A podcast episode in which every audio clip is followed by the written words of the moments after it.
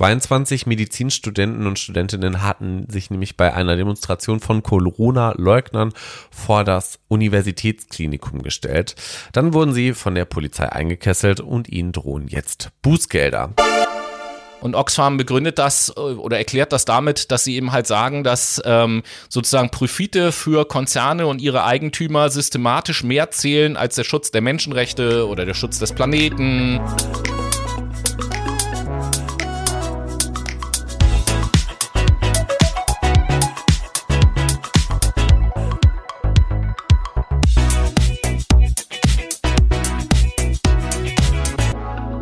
Einen wunderschönen guten Tag, liebe Menschen, und herzlich willkommen zu einer weiteren Folge Fact My Brain. Heute aus Sao Tome und Principe, einer wundervollen demokratischen Republik in Südafrika. Hier sind wir heute der per persönliche und natürlich auch der prophetische Podcast, denn heute geht es wieder darum, dass wir euch die News aus dem Januar vorstellen. Und das mache ich natürlich wie gewohnt nicht alleine, sondern mit Tobi. Und Tobi sitzt am anderen Ende der Leitung. Was geht, Tobi? Ja, moin, liebe Menschen da draußen. Äh, alles gut. Und äh, das, das allererste, was ich gleich zu sagen habe, ist, eine ganz aktuelle Meldung, oh, die ja. gerade reingekommen ist. Äh, Sao Tome und Principe hat sich offensichtlich bewegt und liegt nicht in Südafrika, sondern liegt vor der Küste von Westafrika. Ja, das lag bestimmt an dem Erdbeben dort letzte Woche. Genau. Hundertprozentig. Ja, wir sind wieder im Fakt Mai Januar. Jo. Die erste Folge im Januar tatsächlich, wo wir euch die Nachrichten des Monats vorstellen. Ja, es ist sogar die einzige Folge im Januar, weil es generell nur einmal im Monat eine Folge gibt. Wo, Glück gehabt. Wo wir, wo wir, wir haben eine machen. Premiere. Noah meinte natürlich die erste Folge des Jahres, genau, in der richtig. wir diesen Rückblick machen. Ja, der Januar ist schon wieder vorbei quasi, so gut wie zumindest. Die Zeit vergeht. Und heute ist dann mal wieder richtig, richtiges Ablabern angesagt. Aber yeah. bevor wir auf die News kommen, gibt es noch eine wichtige Sache, die Bitte. wir ja, ich weiß nicht genau, auflösen oder ansprechen sollen. Es geht um unser Podcast-Tier des Jahres. Das wäre? So. Das ist ja bekanntermaßen das Faultier. Genau, richtig. So, das haben wir Ende also. letzten Jahres gewählt. Ihr habt oh. euch, aha, ja, genau. Äh, ihr habt euch alle äh, doll dran beteiligt an der Wahl. Fanden wir auch ganz klasse, dass so viele Leute dort mit abgestimmt haben. Das Faultier ist es geworden. Und wir haben uns dann natürlich gefragt, jetzt müssen wir ja auch irgendetwas tun, mhm. um diesem Podcast-Tier in irgendeiner Art und Weise gerecht zu werden. Ja, quasi also, schon.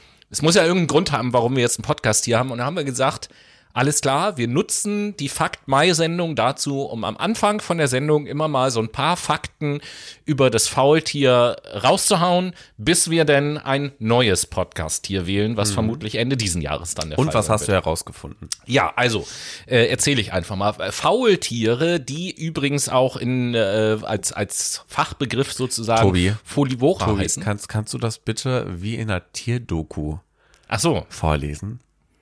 Das Faultier. Und da sehen wir das Faultier. Das Faultier ist ja an sich ein eher scheuer Geselle, aber wenn man viel Geduld hat und abwartet, dann kann man die Faultiere, nee, keine Ahnung, das passt nicht zu den Fakten, die ich gerade erzählen will. also Faul, Faultiere werden eben halt auch äh, Flivora genannt und gehören zu der Unterart. Das Flivora. Das Flivora gehört das zu der Unterart der zahnarmen Säugetiere, so heißt das auf Latein vermutlich heißt das dann Pilosa, die zahnarmen Säugetiere, und sind somit verwandt mit Ameisenbären und Gürteltieren.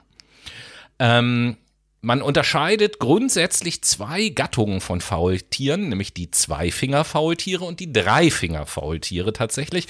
Wobei man aufpassen muss, an den Hinterläufen haben die beide immer drei Finger. Das bezieht sich ausschließlich auf die Vorderläufe. Und da gibt es eben halt welche, die zwei Finger haben oder zwei Krallen vielmehr und welche, die drei Finger haben. Und diese einzelnen Gattungen unterscheiden sich nochmal in unterschiedliche Arten.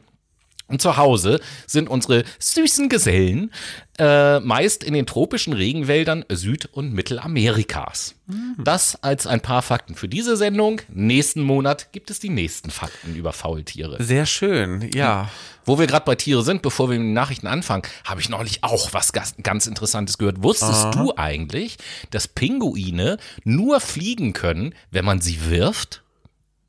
Äh, nee nicht. Dann weißt du es jetzt. Nun Super. gut. Äh, kommen wir Schön. zu den ernsthaften Nachrichten und da genau. hat Noah uns, glaube ich, was mitgebracht. Es hat wir eine weitere Wahl offensichtlich kürz, es, äh, kürzlich stattgefunden. Ja, es, es gab tatsächlich eine Wahl, nämlich die Wahl zum Unwort des Jahres. Ihr fragt euch jetzt sicher, welches Wort ist es geworden? Es ja, ist das Wort Pushback geworden. Die Frage ist. Was bedeutet das denn? Ganz genau. Als Pushback wird das Zurückdrängen von MigrantInnen von den Grenzen ihres Ziel- oder Transitlandes bezeichnet. Die Frage ist jetzt, warum hat sich die Jury ausgerechnet für den Begriff des Pushbacks entschieden. Mit dem Begriff Pushback entschied sich die Jury der sprachkritischen Aktion für ein Wort, das für das Zurückdrängen von Geflüchteten an den Grenzen steht. Der aus dem Englischen stammende Begriff Pushback wurde zum Unwort des Jahres. So sieht das aus, aber tatsächlich gab es ja auch noch so eine Untat des Jahres, aber das hat eher was mit Politik zu tun, oder Tobi? Ja, das stimmt, aber eine Bemerkung noch zu deiner News mit, den, äh, mit dem Pushback.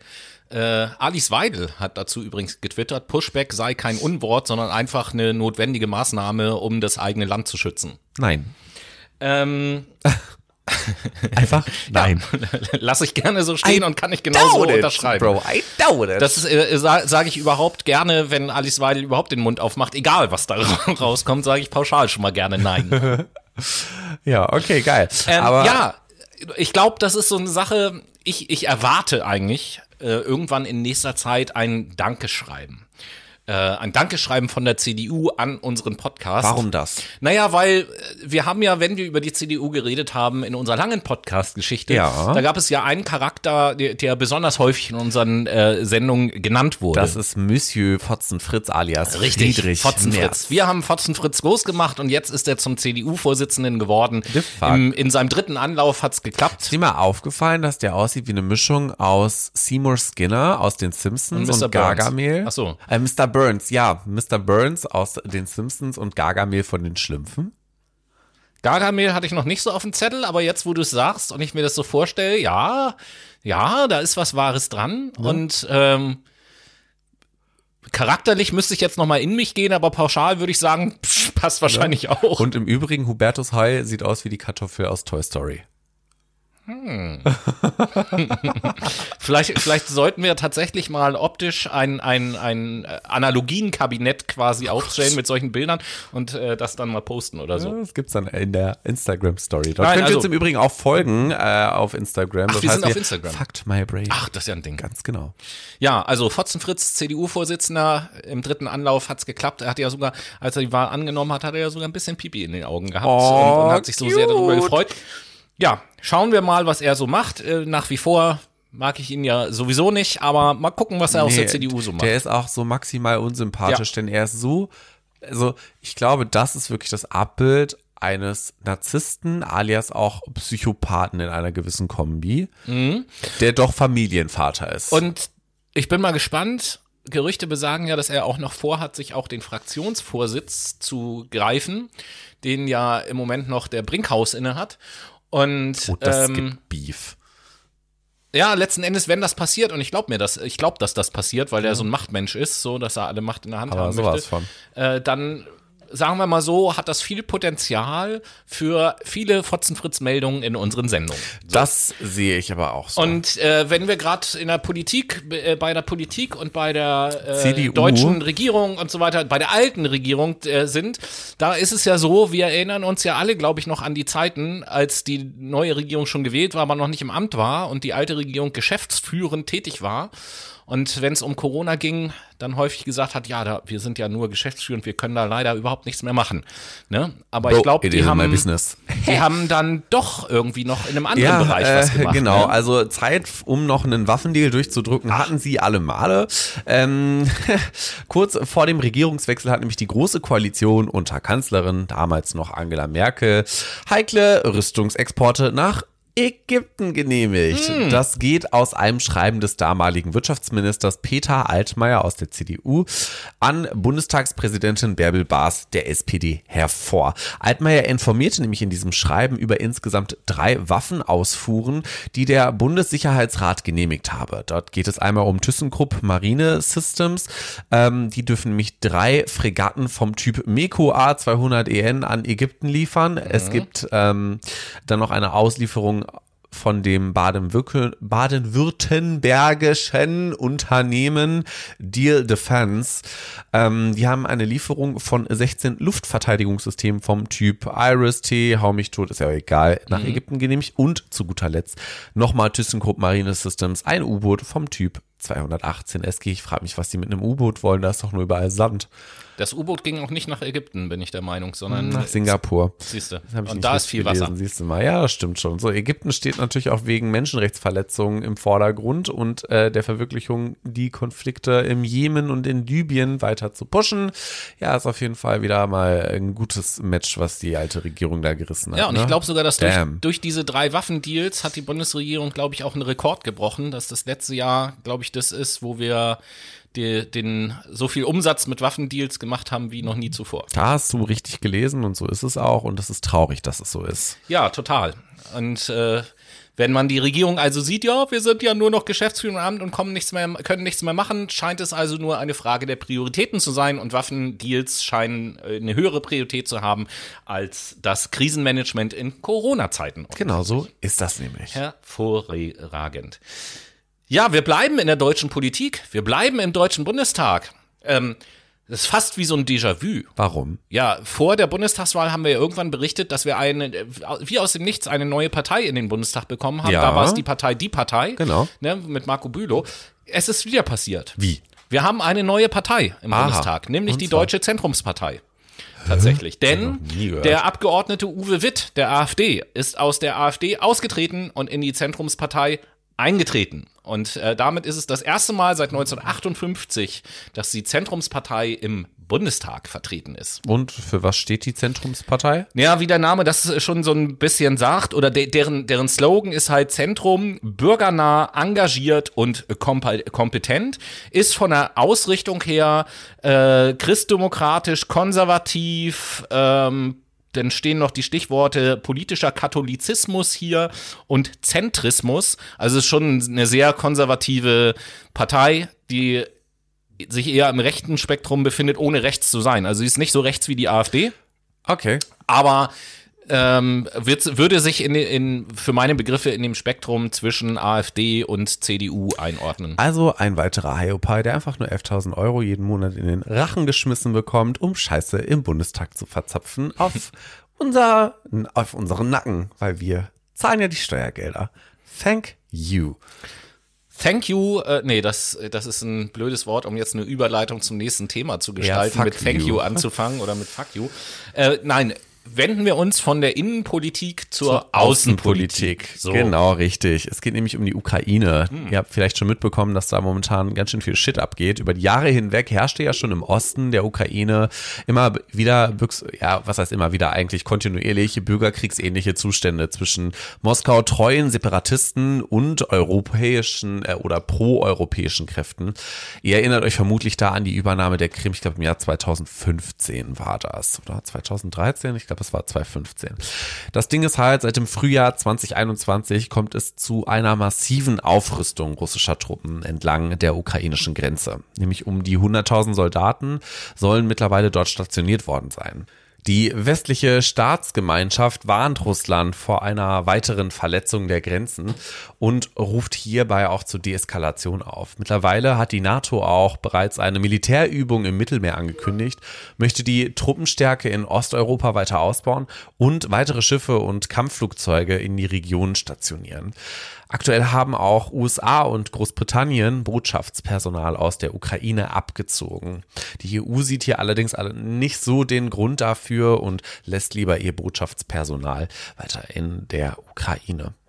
Ähm, nun soll aber auch das Normandie-Format, das ist eine semi-offizielle Kontaktgruppe auf Regierungs- und Außenministerebene zwischen Russland, Deutschland, Frankreich und der Ukraine zu Fragen des Ukraine-Konflikts nochmals aufgelebt werden. Das hatte ähm, Präsident Macron angestoßen, um Russland einen Weg zur Deeskalation aufzuzeigen. Erst zeigte hier Putin tatsächlich eher Abneigung und Reaktanz, aber jetzt hat er doch schon vermehrt ähm, Interesse daran, dieses Gespräch zu suchen und auch durchzuführen. Das ist tatsächlich so der aktuelle Stand in der Ukraine. Ich bin gespannt, ob sich das noch weiter verschärft, denn Zungen äh, oder es wird ja gezüngelt quasi darüber, dass der dritte, ja, was heißt der dritte Weltkrieg, aber ein großer Krieg bevorstehen sollen, wenn die pro-russischen Separatisten immer weiter in die Ukraine ähm, ja eindringen sollte. Grenzverletzungen sind halt etwas, was äh, gefährlich werden kann. Oder Tobi? Das ist vollkommen richtig und es ist ja tatsächlich auch so, dass Russland äh, nicht nur ich nenne es jetzt schon so, auch wenn es so nicht gemeint ist, an der Front Ukraine unterwegs ist, mhm. sondern wir haben ja äh, auch dramatische Meldungen vor allen Dingen Anfang des Jahres bekommen aus Kasachstan. Ganz genau so ist es. So, in äh, Kasachstan war es ursprünglich so, dass Menschen dort auf die Straße gegangen sind, um zu protestieren ähm, gegen die Verdopplung der Flüssiggaspreise in dem Land. Das war mhm. vor Jahresbeginn. Und der Präsident Tokayev, ähm, der Präsident der Ukraine seit 2019 im Amt, äh, der hat halt, ja, von Anfang an relativ rigoros diese Proteste halt niedergeschlagen, hat dann im Laufe der Zeit auch äh, einen Schießbefehl gegen, gegen Demonstranten erlassen dass also die Sicherheitskräfte ohne Vorwarnung auf sämtliche Demonstranten einfach schießen dürfen. Hat, so auch, krass. hat auch Unterstützung äh, bei ähm, äh, über Russland angefordert, indem er nämlich den sogenannten Bündnisfall ausgerufen hat. Aha. Auch ähm, die Staaten äh, weiter im Osten haben ja ein ähm, Verteidigungsbündnis. Okay. Das äh, ist jetzt nicht ganz so stark und nicht ganz so intensiv gepflegt wie die NATO, aber heißt ODKP, hm. äh, nee, ODKB, so heißt es. Und da sind eben halt einige ehemalige ehemalige äh, sowjetische, äh, sowjetische Staaten auch drin, unter anderem halt auch ähm, Kasachstan. Und äh, ja, dann hat natürlich Putin sehr gerne ähm, Truppen geschickt und der Präsident Tokayev ähm, lehnt auch Verhandlungen mit den Demonstranten ab, weil mhm. er eben halt sagt, als Regierungschef verhandle ich nicht mit äh, Kriminellen und Mördern und äh, in seinen Augen sind alle Demonstranten pauschal kriminell. Und okay, deswegen verhandelt weird. der Staat nicht mit denen. Äh, anstattdessen fängt er an, so durch diese Unruhen unbemerkt, ähm, halt seinen Machtapparat, die ganzen Behörden und so umzugestalten und mit seinen eigenen Gefolgsleuten zu besetzen, um sich auf diesem Posten eben halt einzurichten und dann auch nicht mehr so diese lästige, irgendwann diese lästige Demokratie mit Wahlen und so ist ja eigentlich auch, ne, wenn man erstmal da ist, dann das muss man das ja abschaffen. Schon, ja, genau. Dann ist das ja alles, dann ist es ja alles viel praktischer. Es hat mittlerweile seit Beginn des Jahres äh, mehr als 150 Tote bei den Demonstrationen gegeben und mittlerweile über 5000 Festnahmen von Leuten, die dann auch gerne mal für immer verschwinden. Okay. Okay, hört sich an wie in so einem schlechten Politik-Thriller, aber es ist leider Realität. Aber apropos Politik-Thriller. Ja. In Politik-Thrillern, da geht es ja auch gerade in neumodischen immer viel irgendwie um neue Technologien und Spionage und Daten und so weiter und so fort. Ich glaube, zu dem Thema hast du auch noch was mitgebracht. Genau, die Luca-App äh, wurde nämlich von der Mainzer Polizei missbraucht, denn die Mainzer Polizei hat bei Ermittlungen zu einem Sturz mit Todesfolge in der Altstadt der Landeshauptstadt ohne rechtliche Grundlage Daten aus dem System hinter der Luca-App eingesetzt. Die Staatsanwaltschaft hat inzwischen den Missbrauch auch der personenbezogenen Informationen eingestanden, die für das Verfolgen von Kontaktpersonen Infizierter gesammelt werden und sich für das Vorgehen der Fahnder entschuldigt. Aber trotzdem ist das ja ein großer Missbrauch der persönlichen Daten und äh, sollte auch nicht wirklich sein, denn es ist einfach maximal übergriffig und dafür sind die Daten eigentlich nicht gedacht gewesen und auch nicht diese App konzipiert gewesen. Naja, war trotz alledem irgendwie sinnvoll, weil dann scheinbar jemand gefunden wurde. Ähm, trotzdem, ne, also das ist ja auch nicht so. Also es ist irgendwie so ein Zwiespalt gerade, finde ich.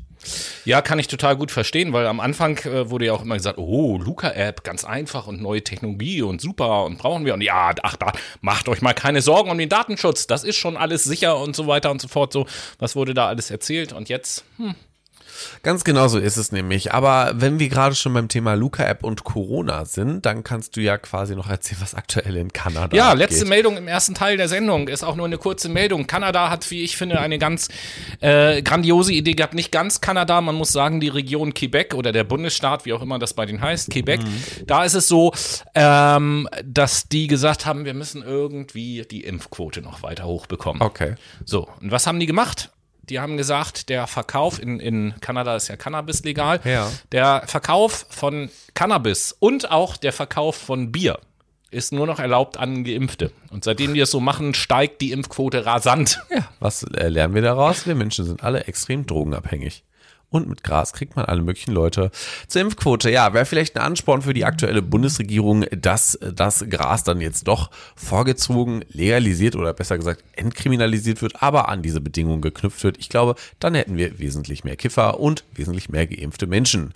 Im Übrigen, die Hälfte der Bundesregierung, äh, der Bundesregierung, der Bundesbevölkerung wurde schon geboostert. Ist ganz schön, ist aber immer noch nicht genug, um gegen Omikron wirklich einen ja, guten Schutz ähm, ausbilden zu können, beziehungsweise äh, die Hospitalisierung in einer gewissen Art und Weise runterfahren zu können. Aber das äh, wird wahrscheinlich ein Problem bleiben. Das, was kein Problem bleiben wird, ist nämlich immer noch unser musikalisches Verständnis hier im Podcast, denn das leben wir ja quasi jede Folge. Und aus diesem Grund kommt jetzt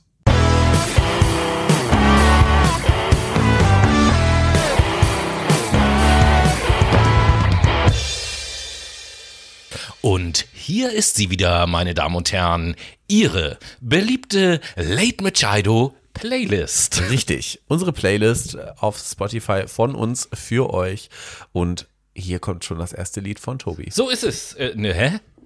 Nee, jetzt bringst du mich völlig aus dem Konzept. Ich moderiere die Playlist an, bedeutet auch, dass ich zuerst dich frage, Noah. Ja, okay. Dann, Was ja, setzt du warum denn nicht, auf die ne? Playlist? Ich setze heute von Phantom Planet das Lied California, California, here we come. Ah, okay. Ja. Super Radiolied, äh, zu Ja. Tode gehört schon an, aber es ist ein nicer Song. Ist wirklich Fall. geil, ja. Ähm, ja, Ja, und du? irgendwie passt mein Song überhaupt gar nicht zu deinem, aber muss Ist ja auch gar nicht schlimm. ein, ein älterer Song, fast, fast noch, fast noch neue deutsche Welle, obwohl von, musikalisch her ein bisschen anders. Ich setze von der Band Ideal auf die Playlist das Lied Blaue Augen. Geil. Und damit sind wir im zweiten Teil unserer Fakt Mai Januar Folge und beginnen mit Flugzeugen. Mit Flugzeugen im Bauch? Nein, nicht mit Flugzeugen im Bauch, sondern mit Flugzeugen, ja. Also, wie, wie fange ich überhaupt am besten an, darüber zu erzählen? Das ist also eine Ungeheuerlichkeit eigentlich. Ungeheuerlich. Die, die, die Lufthansa, fangen wir mal damit an, obwohl die Lufthansa dafür gar nichts kann. Aber die Lufthansa führt bis Ende März circa 18.000, also 18.000 Leerflüge durch. Lässt also leere Flugzeuge durch die Gegend fliegen und starten und landen. 18.000 Mal. Warum? Hashtag Umweltschutz und so. Ähm, damit sie an den ganzen Flughäfen ihre Start- und Landeslots nicht verlieren. Ach so. Ja, weil sie, wenn sie die nämlich nicht wahrnehmen, verlieren sie die und die werden dann an andere Fluggesellschaften verkauft.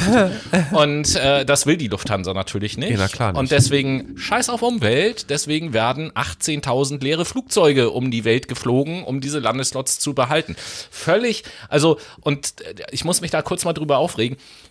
Was für ein Wahnsinn ist das bitte? Was Ein für riesiger ein, Wahnsinn. was für ein, also Bürokratie. und da mache ich, da, ja Overload. genau, so. Ich wollte gerade sagen, so, so, eine, so eine Regelung, das ist doch so eine Überbürokratisierung, die uns jetzt irgendwie auf die Füße fällt. Ja. So, das kann doch, es kann doch nicht wahr sein in einer Zeit, wo wir über Umweltschutz reden und, und sonst irgendetwas, dass da so eine Fluggesellschaft, und das ist ja nur die Lufthansa, keine Ahnung, wie das andere Fluggesellschaften machen, wie viel da noch zusammenkommt, so, wenn Fluggesellschaften Zehntausende von leeren Flügen stattfinden lassen, aus, aus so einem Grund einfach nur. Also das ist für mich Warte mal so ab. unvorstellbar, dass sowas stattfindet. Also es ist echt Mal Wahnsinn. Ab, Tobi. Ich setze noch einen drauf. Nämlich die EU EU-Kommission will die Energiegewinnung aus Erdgas und Atomanlagen als klimafreundlich einstufen. Yay, da sind wir schon wieder bei der zweiten Story, die einfach mega gar nicht geht. Laut einem Verordnungsentwurf der Brüsseler Behörde sollen bis 2045 erteilte Genehmigungen für neue Atomkraftwerke unter die sogenannte Taxonomieverordnung fallen und entsprechend gefördert werden können. Für neue Gasinfrastruktur soll dies demnach unter bestimmten Voraussetzungen bis 2030 gelten. Falls ihr euch jetzt fragt, was eine Taxonomie ist, eine Taxonomie ist eine Art äh, Klassifizierung nachhaltiger Wirtschaftsaktivitäten und kommt einer Einstufung als förderwürdig und einer Empfehlung an Investoren gleich. Kurz vor Ablauf dieser Frist hat die Bundesregierung zu den Plänen der EU-Kommission Stellung bezogen, Atomkraft und Gas als nach nachhaltig einzustufen. Bei der Atomkraft ist es ein klares Nein. Gas erachtet allerdings die Koalition als Brückentechnologie. Und die Vorgaben der EU-Kommission, und das setzt ja wirklich nochmal der ganze die Krone auf, für die Förderung von Atom- und Gaskraftwerken sind nach Einschätzung des EU-Experten Götz Reichert rechtlich wirkungslos. Also überhaupt gar nicht umsetzbar.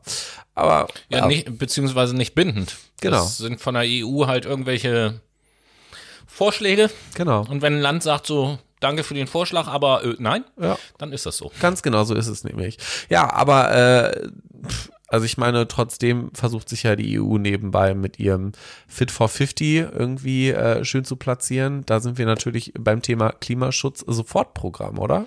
Jo, da äh, kehren wir also jetzt wieder in, in, unser Land zurück, verlassen die europäische Bühne. Äh, Robby Habeck hat sein Robby, ja, so darf ich ihn nennen, äh, hat sein Klimaschutz Sofortprogramm so darf ich ihn nennen. vorgestellt. Das ist mein Bro. Der, der, der hat ja Anfang Mitte Januar ähm, hat er ja diesen, diese Öffnungsbilanz Klimaschutz gezogen. Wir alle erinnern uns an die Bilder, wie er auf der Bundespressekonferenz mit seinen schönen Schautafeln da saß und mhm. so weiter und so fort.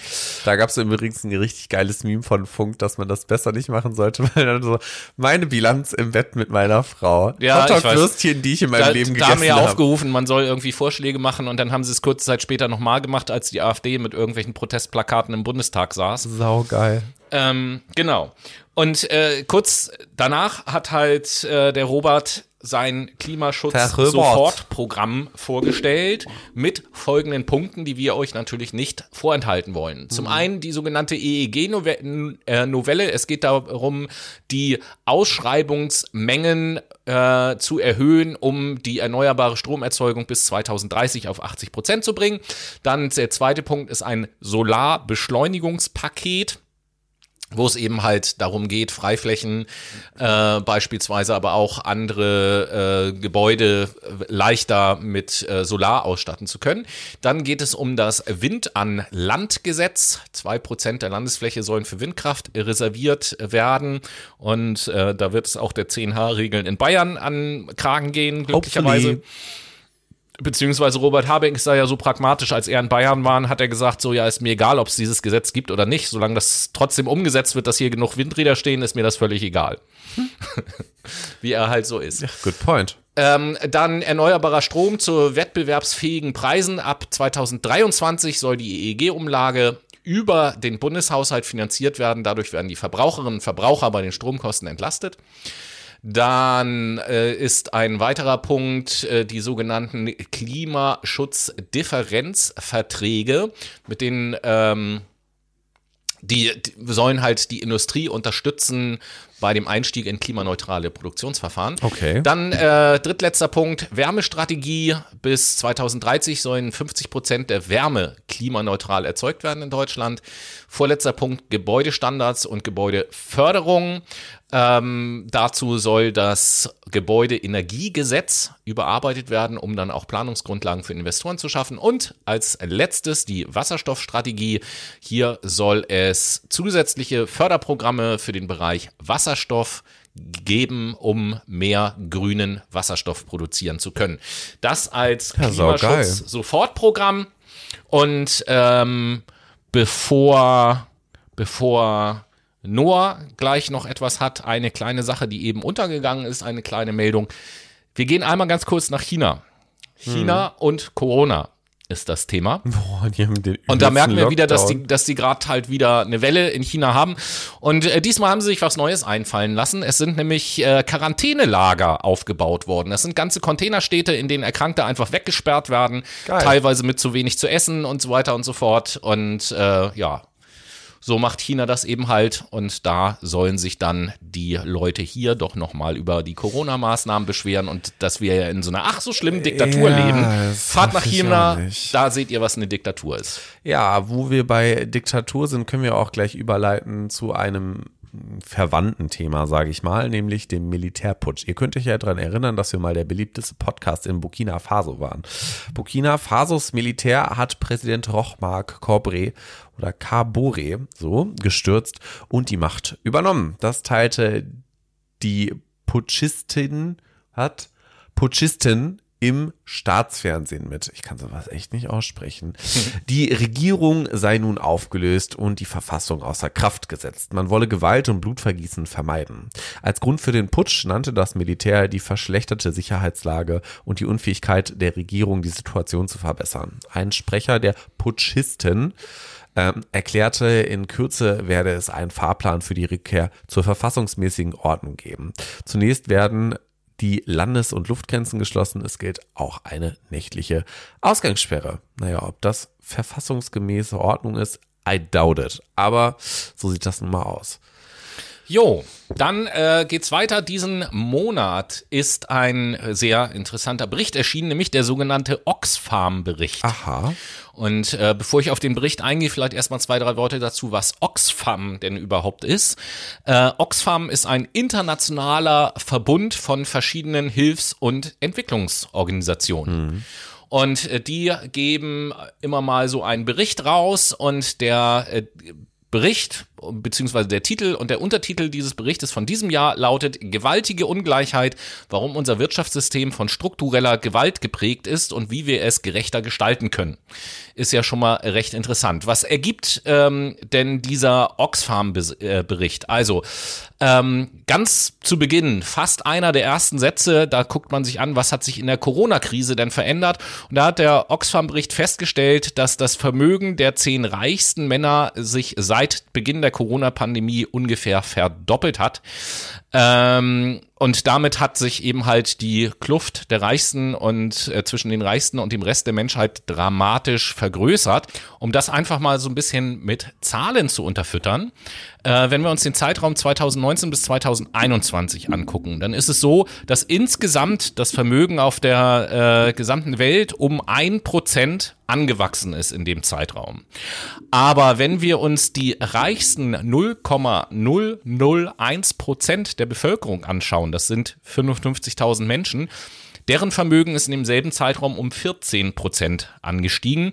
Wenn wir davon wieder nur die oberste Spitze nehmen, äh, also die Spitze in der Welt der Milliardäre sozusagen, stieg das Vermögen im selben Zeitraum sogar um mehr als 50 Prozent. Das ist ekelhaft. Ja. Um das mal auf Deutschland zu übertragen, ähm, die zehn reichsten Personen haben ihr Vermögen seit Beginn der Pandemie gesteigert von 144 Milliarden auf 256 Milliarden Dollar. Das ist ein Anstieg um rund 78 Prozent. Hm. Allein dieser Gewinn, also wow. nur, nur die Differenz, die, den Hinzugewinn, den äh, die zehn reichsten Personen haben, entspricht annähernd dem Gesamtvermögen der ärmsten 40 Prozent der gesamten Bevölkerung. So, das sind, das krass. sind also schon äh, echt krasse Zahlen. Also zehn Leute haben nicht das Gesamtvermögen dieser zehn Leute, sondern zehn Leute haben ihr Vermögen um den Betrag gesteigert, den 33 Millionen Leute in Deutschland zusammen besitzen. So, das ist schon äh, widerlich nennt sich das. Ja, genau. Und, und, dann soll einer mal sagen, eine Reichensteuer wäre nicht gerechtfertigt. Von, von der Armut, die eben halt auch größer geworden ist, oder von der Kluft sind im Übrigen mal wieder, muss man leider sagen, besonders Frauen äh, am stärksten betroffen. Und äh, ja, der Oxfam-Bericht postuliert halt eine, ein System struktureller wirtschaftlicher Gewalt, was wir uns aufgebaut haben. Und Oxfam begründet das äh, oder erklärt das damit, dass sie eben halt sagen, dass ähm, sozusagen Profite für Konzerne und ihre Eigentümer systematisch mehr zählen als der Schutz der Menschenrechte oder der Schutz des Planeten ähm, oder dass dann aus Kostenreduzierungsgründen Menschen einfach entlassen werden oder nicht die richtige Gesundheitsfürsorge kriegen oder sowas. Das ist eben halt strukturelle wirtschaftliche Gewalt äh, aus, aus deren Sicht. Und ähm, ja, diese strukturelle Gewalt ist aus äh, der Sicht von Oxfam halt integraler Bestandteile, Teil der Art und Weise, wie unser Wirtschaftssystem und unsere Gesellschaften derzeit funktionieren. Und interessanterweise ja auch etwas, was wir schon häufiger in unterschiedlichen Themensendungen auch äh, so oder mit anderen Worten ja, äh, angesprochen haben. Meine strukturelle Ungleichheit ist bekannt, ne? aber dass die sich jetzt über die Corona-Pandemie so exorbitant verdoppelt ja. hat, ist halt ja. wirklich nicht zu fassen und grenzt eigentlich schon an ja, Politikversagen würde ich auch sagen. Und zwar nicht nur national, sondern international. Ja, und es ist halt, ähm, das schreiben die auch in ihrem Bericht, das ist ein Kern des Problems, auch dieses, äh, diese Shareholder-Value-Doktrin sozusagen, ist das Shareholder-Value das Wichtigste ist für ein Unternehmen. Und dabei wäre es, äh, aus meiner Sicht, ist ja eigentlich Stakeholder-Value das viel Wichtigere. Klar. Aber äh, nun gut. Interessant an diesem Bericht ist auch, dass die auch Forderungen an die Bundesregierung stellen, um okay. diese Dinge denn zu verhindern. Und ohne da in die Tiefe zu gehen, möchte ich diese Forderungen, die die stellen, äh, auf jeden Fall mal kurz äh, euren Ohren ja, zugutekommen lassen. Und äh, Noah hört das, glaube ich, jetzt auch das erste Mal. Erste Richtig. Forderung. Steuergerechtigkeit. Konzerne und sehr Vermögende stärker in die Verantwortung nehmen und in soziale Grunddienste investieren. Was halten wir davon? Sehr viel. Sehr viel halten wir davon. Okay. Zweiter Forderung. Impfgerechtigkeit. Covid-19-Impfstoffe als globales öffentliches Gut allen Menschen weltweit kostenfrei zugänglich machen. Mhm. Komisch, haben ja, wir, haben ja, wir aber auch es, schon mal es müssten dafür Podcast, aber auch ne? die Bedingungen gegeben sein, um den Impfstoff wirklich auch so eins zu eins nachbauen zu können. Das ist natürlich eine wichtige Abhängigkeit. Ja, ich glaube, es gibt viele Produzenten, nicht alle natürlich, aber viele Produzenten, die das könnten, wenn sie denn dürften. Sicherlich. So. Und das wäre ja auf jeden Fall schon mal ein Gewinn. Ja. Äh, das ist auch wieder so eine Sache, über die wir uns auch schon mal unterhalten haben. Patentfreigabe. Ist, ja, es ist mal wieder so, ne? Es ist mal wieder so. Ähm, dann die dritte Forderung. Und zwar geht es bei der dritten Forderung um ein gerechtes Wirtschaften, Unternehmen demokratisieren und gemeinwohlorientiert ausrichten. Ich liebe das Wort Gemeinwohl, dass Sie es jetzt auch schreiben. Es ist so schön. Wie, wieder sind wir prophetischer Podcast, als hätten wir nicht auch darüber schon gesprochen. Das ist ja mhm. unglaublich. Und vierte Forderung, Konzernmacht brechen, Marktkonzentration abschaffen, durchlässige Marktstrukturen fördern. Ja. Meinung? Ja. Gut. Ja. Also, liebe Leute, den Oxfam-Bericht, den kann man sich im Internet runterladen. Als PDF-Datei sind 16 Seiten, vom Umfang her also überschaubar und äh, ist teilweise echt interessant zu lesen. Also, wen das alles interessiert, ladet euch den runter, liest da mal, lest da mal rein. Äh, super Sache. Auf jeden Fall. Von äh, einer gewissen strukturellen Ungerechtigkeit kommen wir wieder zu einer Art Ungerechtigkeit im übertragenen Sinne, wo es, wir sind nicht mehr international unterwegs, sondern wir sind jetzt wieder in Deutschland, ganz genau gesagt in Dresden. Ihr habt Ach. vielleicht von den Montagsspaziergängen der Corona- oder Querdenker-Szene ähm, oh gehört. Gott, oh Gott, oh Gott, Die gibt es ja, dass auch viele Gegendemonstrationen stattfinden, habt ihr sicherlich auch schon vernehmen können. Jetzt war es so, dass es in Dresden eine Gegendemonstration von Medizinstudierenden gab, die ja eigentlich äh, in den Kliniken arbeiten und somit quasi, ich glaube, zu Recht, wirklich zu Recht gegen demonstrieren. 22 Medizinstudenten und Studentinnen hatten sich nämlich bei einer Demonstration von Corona-Leugnern vor das Universitätsklinikum gestellt. Dann wurden sie von der Polizei eingekesselt und ihnen drohen jetzt Bußgelder. Nun werden aber glücklicherweise oder nun wird eine Spendenaktion gestartet, beziehungsweise sie wurde schon gestartet mit großer Resonanz, um diese Bußgelder aufzuheben. Ebenso ähm, hat sich da auch schon ein bisschen die Polizei zu äh, geäußert, dass das halt imagemäßig nicht so schlau war. Aber finde ich auch generell nicht so schlau, dass man sich so positioniert. Also, I mean, die haben ja Abstand gehalten, Maske getragen, all good, so, und es sind 22 Leute. Ja, vor allen also Dingen. Also, mach mal Yoga in einem Park, so mit Also, man muss da vielleicht Leuten. ein bisschen recherchieren, bevor man sich eine, äh, eine, eine Meinung bilden kann. Gibt wahrscheinlich ja auch unterschiedliche Quellen. Was ich zum Beispiel auch gelesen habe, ist, da an dem Tag waren ja in Dresden Polizisten aus verschiedenen Bundesländern auch eingesetzt, ne, weil eben halt ein hohes Demonstrationsaufkommen zu erwarten war. Mhm. Und die Studenten dort, die haben eben halt berichtet, dass, glaube ich, als allererstes kamen Polizisten aus Thüringen oder so und, okay. und haben irgendwie gesagt, hey Leute, safe, alles cool und so weiter, alles gut. Und dann sind die halt weitergegangen. Dann kamen Polizisten aus Berlin und die haben halt auch gesagt, ey, gut, was ihr macht und bla. Und dann kamen die Polizisten aus Sachsen, die gesagt haben, nee, das geht hier aber nicht. Und da packt man sich nur an den Kopf und denkt sich, was seid ihr für Behinderte? Ja, also ich, ich will jetzt ähm. nicht so weit gehen, aber es gibt natürlich viele in der Berichterstattung, die gleich wieder gesagt haben, ah, da kann man schon sehen, die sächsische Polizei ist rechts. Ja, das ist ein sehr ja, ja, schwieriger Kausalschluss, um ehrlich Ja. zu sein. Aber ähm, dass das jetzt nicht so imagemäßig schlau war für die Polizei in Sachsen. Das ist immer das, Da was ich mich so frage. Ne? Wenn ich doch als Polizei weiß, dass es dieses Vorurteil gibt, gerade in Sachsen. So. Ich will mich jetzt nicht hinstellen und sagen, das ist wahr oder das ist falsch. Das kann ich überhaupt gar nicht beurteilen. Das will ich an dieser Stelle mal sagen. Aber wenn es dieses Vorurteil gibt und ich als Polizei sage, so, ja, nee, das stimmt gar nicht, dann habe ich doch mehr als genug Gelegenheiten, eben sensibel mit solchen Situationen umzugehen. Eigentlich aber, ja, Sollte genau, man meinen. Eigentlich. Eigentlich. Aber eigentlich äh, haben wir auch gesagt, wir wollen nicht mehr über Corona in diesem Podcast reden. Ja. Leider kommt das Thema doch immer wieder auf, weil es natürlich Ja. aktuell ist. Aber um uns davon ein wenig abzulenken, ist es sicherlich sinnvoll, sich eine kleine spirituelle Minute zu geben, um seinen Geist ein wenig, naja, Durchzupusten. durchzupusten mit wundervoller Musik.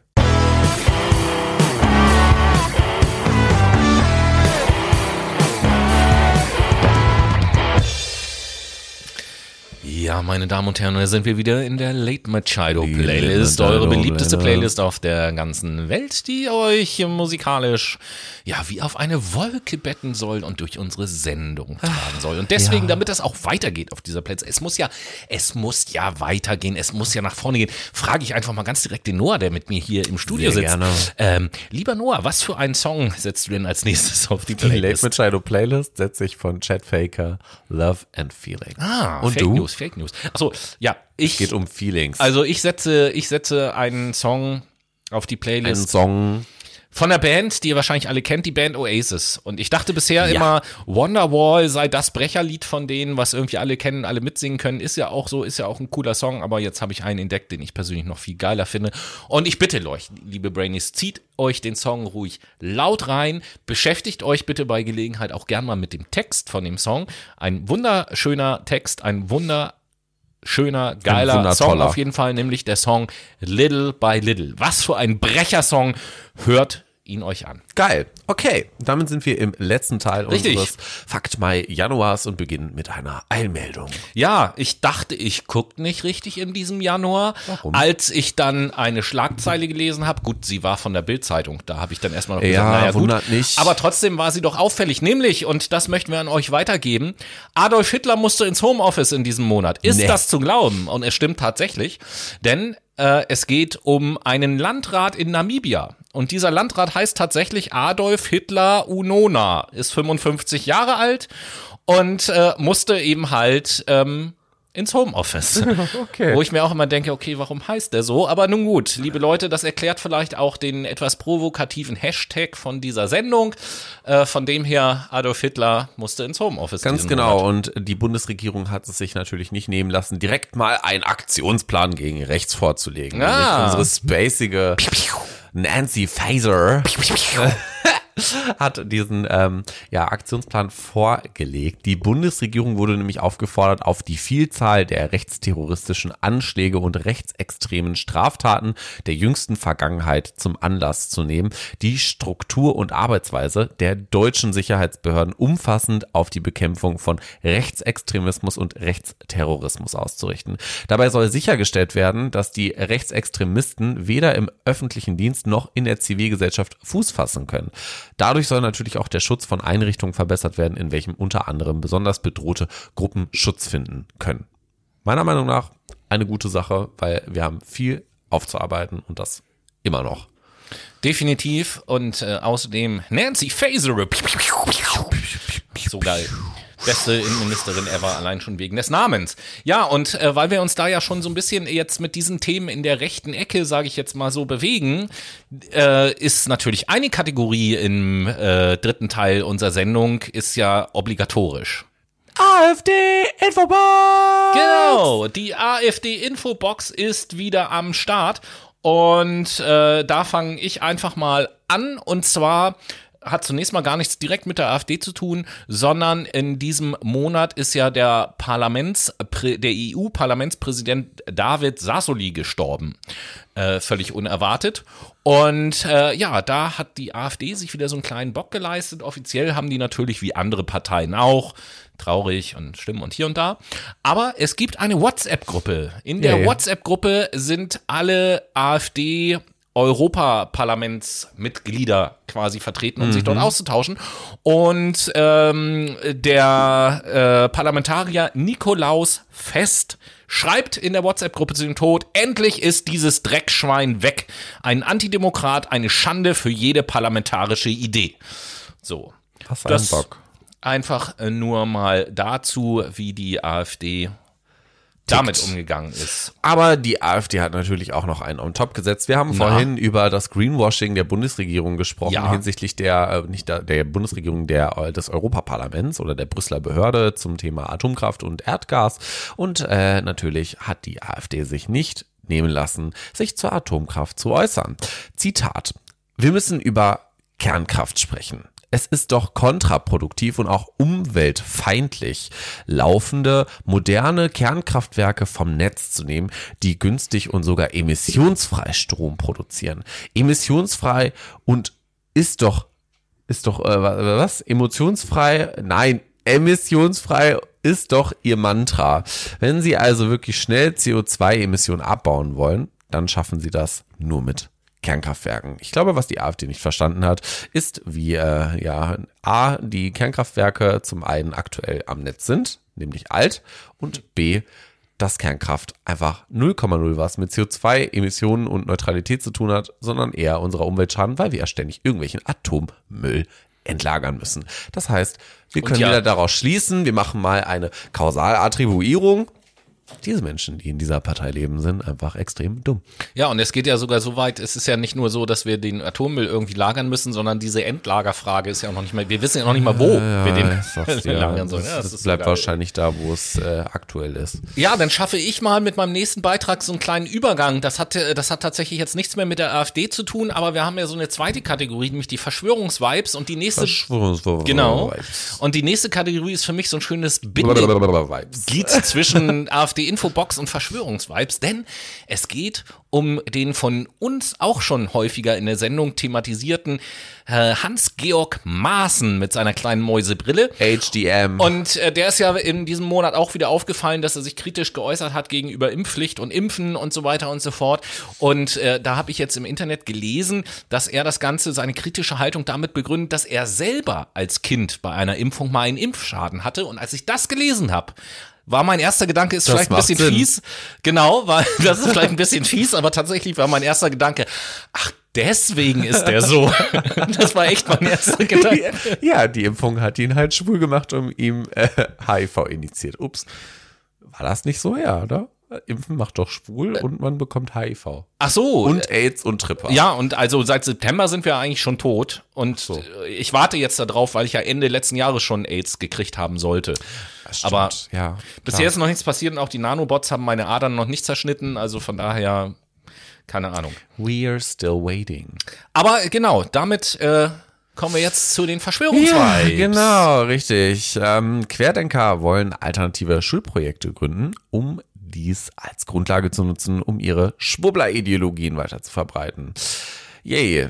Tolle Idee, arme Kinder. Ja, wir hatten, glaube ich, ja irgendwann äh, im letzten Jahr auch schon mal so eine Meldung, dass die da so eine illegale Schule irgendwie selbst auch gegründet ja, haben genau, und so richtig. weiter und so fort. Ne? Also jetzt werden schon versucht, sie Kinder zu indoktrinieren und wir sehen das tatsächlich zwei Dinge, die mir diesen Monat aufgefallen sind. Erstens, äh, was heißt vermehrt, aber es kommt, kommt jetzt häufiger vor als vorher, dass auf diesen Spaziergängen oder so die Leute, die ja unterwegs sind, auch ihre Kinder mitnehmen. Mhm. Teilweise ist es auch in, in vorderster Reihe und die Kinder dann natürlich auch mit äh, der Polizei konfrontiert werden. Mhm. Dem Einsatz von Wasserwerfern, von Pfefferspray hey, und so weiter da, und so fort. Äh, natürlich Traumata auftreten können, rein psychologisch gesehen oder klinisch-psychologisch gesehen. Äh, das ist doch wohl klar. Ja, also es ist ja generell, egal worum es jetzt inhaltlich geht, ich finde es generell unverantwortlich, wenn ich auf so eine Großdemonstration äh, Kinder mitnehme, kleine, weil äh, letzten Endes, ich muss davon ausgehen, dass immer irgendetwas passieren kann in mhm. so einer großen Menschenmasse. Und äh, ja, diese Querdenker, die stellen sich dann natürlich hin und sagen, hier sind mal Kinder hier, ihr könnt doch jetzt nicht mit Wasserwerfer und da merkt man, dass diese Demonstranten auf jeden Fall ein IQ unter 80 besitzen. Ja, und was mir halt auch aufgefallen ist, ich, ha, ich habe jetzt gerade im Internet auch ein Video gesehen von so einer Veranstaltung, wo dann irgendein Kerl auf der Bühne war und sein Kind damit hochgezogen hat. Das war vielleicht 10, 11 Jahre alt und dem Mikrofon in die Hand gedrückt hat und dann stand das Kind da und sagte, ja, und ich kann in der Schule meine Freundin nicht mehr sehen, weil Merkel uns zwingt, die Maske zu tragen und das muss endlich ein Ende haben und bla bla bla, wo ich mir immer denke, das ey, die armen Kinder, kind. die werden doch für ihr Leben versaut von diesen Eltern. Ja, werden sie auch. Ah, unglaublich. Narzisstisch. Aber nun gut. Ähm, die nächste Meldung, die kommt ja vom Noah und da geht es um, ja, um ein Rezept für Wasser. Ja, genau, liebe Menschen. Es geht nämlich um das gute alte eingekochte Wasser. Oh, eingekochtes Wasser. Jetzt oh, bin ja. ich aber neugierig. Das ist bestimmt was, was äh, gegen Impfung hilft und so. Ich zitiere ja. aus dem Kochbuch. Ein Liter Wasser bei mittlerer Hitze ohne Deckel auf ca. 875 Milliliter einkochen. Dieser Prozess ordnet die Wassermoleküle neu, verdichtet ihren Molekularverbund und intensiviert die immunstärkenden Eigenschaften.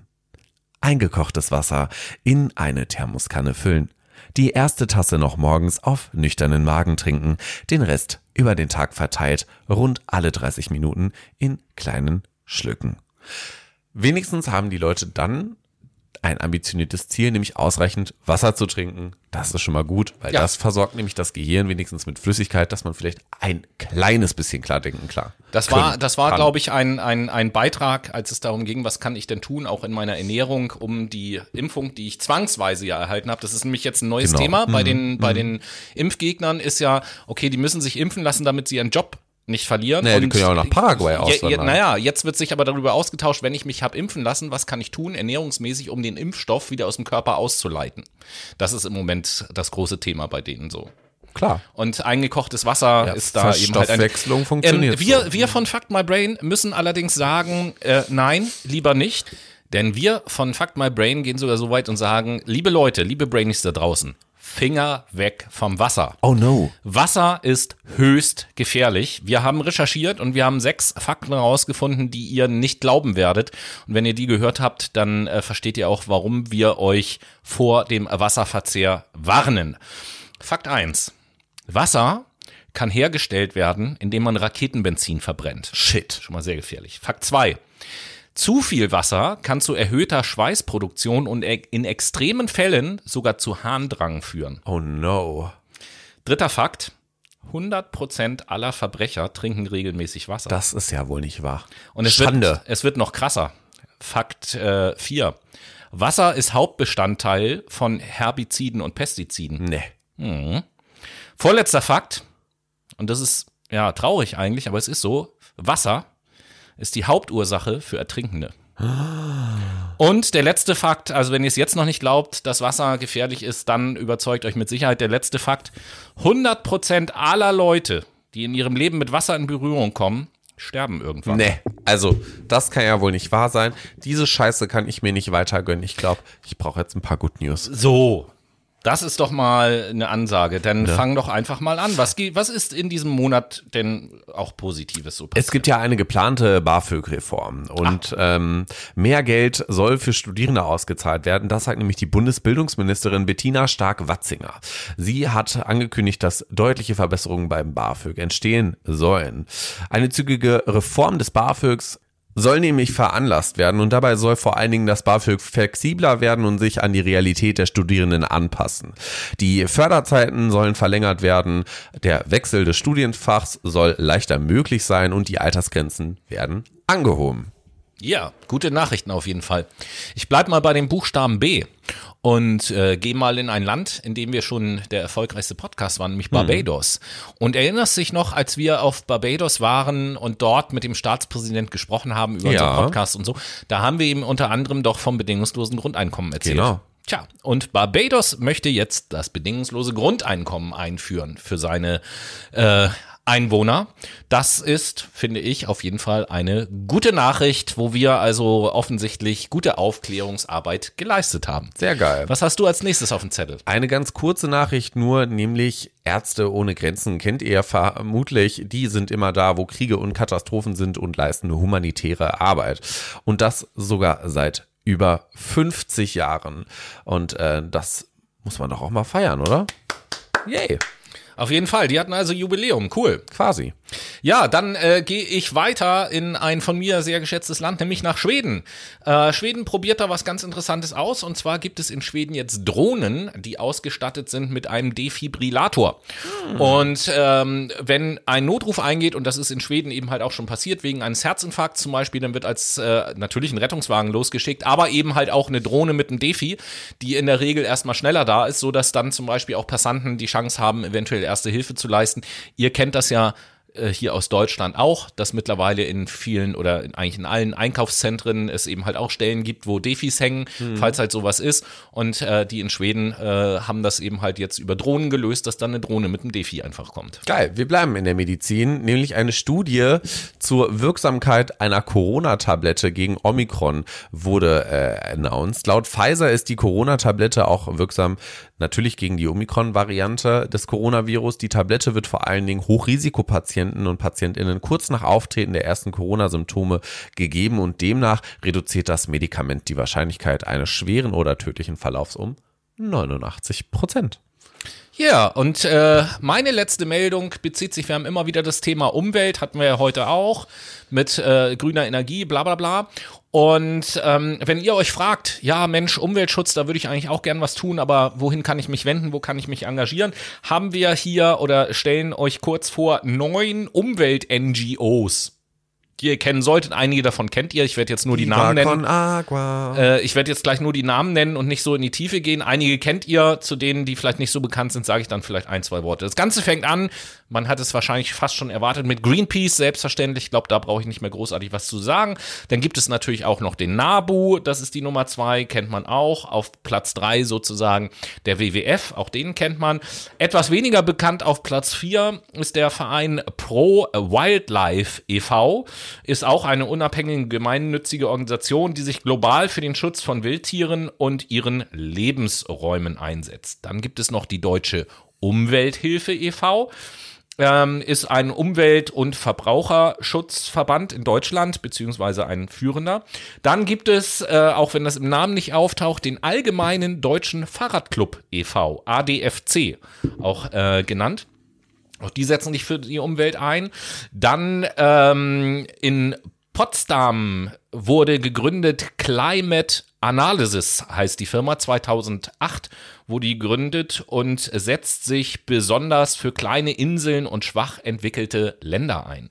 Dann gibt es noch den Bund für Umwelt und Naturschutz Deutschland e.V. seit 1975 bereits schon ähm, und noch Robin Wood e.V. Also mhm. da sollte zumindest eine NGO dabei gewesen sein, wo ihr dann, wenn ihr euch engagieren wollt, auch sagt, okay, da kann ich mich dann eventuell mal hinwenden. Sehr geil. Und damit sind wir mit unseren Meldungen durch. Einen kleinen Nachtrag noch quasi aus der Rubrik Meldungen, die es nicht in die Sendung geschafft haben. Äh, und da hat Noah quasi eine Meldung, äh, ganz unvorbereitet überfalle ich ihn jetzt. Wir haben kurz vor der Sendung noch drüber Was? gesprochen und Noah sagte, ja, jetzt habe ich über den Mindestlohn überhaupt gar nicht Ach gesprochen. Ach so, ja, hm, der soll nämlich ab Oktober quasi auf 12 Euro steigen. So. Soll, das ist aber immer noch kein, es ist wirklich so oder es wird so umgesetzt, aber es wurde zumindest äh, in den Fokus gehoben. Und hoffen wir es, dass es sich, ja, dass das passiert. Das wäre schön. Ja. Das noch als Nachtrag quasi und als Vortrag für nächste Woche, ein kleiner Teaser auf nächste Woche, denn eine besondere Sendung wartet auf euch nächste Yay. Woche. Denn es ist soweit die, ich will gar nicht sagen Serie, ich sag mal, die lange Saga der Psychologie-Sendung geht zu Ende. Nach etwas über einem Jahr haben wir also nächste Woche unsere letzte Psychologie-Sendung, bevor dann unsere Philosophie-Serie startet. Also da nochmal ähm, psychologisches Wissen tanken. Wir beschäftigen uns nächste Woche in der Sendung ja, mit dem, was so liegen geblieben ist. Alle möglichen mhm. einzelnen Begriffe, Phänomene, Paradoxien, äh, Dinge, die ihr uns eingeschickt hat, äh, habt, ähm, über die wir noch reden sollten, die mit irgendwie mit Psychologie zu tun haben, die Ein werden wir alle. Bunter psychologischer Blumenstrauß. So, so Woche genau. Vor die Füße das geschmissen. Erwartet euch. Und bevor wir jetzt Tschüss sagen, habe ich abschließend noch eine Frage an Noah, über die ihr auch euch gerne mal Gedanken machen solltet. Und Welche? zwar, ja, du hast ja in der Gastro gearbeitet. Ja. Ne? Das wissen ja die wenigsten, aber ich weiß das. Mhm. Ähm, und in der Gastro ist es ja so, es gibt ja Speisekarten. Ja. Und da habe ich mir überlegt, ob nicht aus, damit das alles so ein bisschen stimmiger ist oder so, gerade unter dem Hintergrund von Verschwörungstheorien, QAnon und so. Ihr kennt das ja, Kinderteller gibt's im Restaurant. Ja, das, natürlich. Das ist natürlich für Verschwörungstheoretiker Der wieder, die sagen, dass sie sagen, ah, seht ihr, da werden Kinder gegessen. Kinderteller. Hm. So, ist aus Kindern gemacht, Klar. logisch. Und da habe ich mir überlegt, macht es nicht Sinn, in einem Restaurant Kinderteller umzubenennen in jüngstes Gericht? Und mit dieser Frage schließen wir diese heutige Folge. Ich bedanke mich ganz herzlich fürs Zuhören und freue mich auf nächste Woche und wünsche euch einen schönen Wochenstart. Macht's gut, liebe Leute. Tschüss.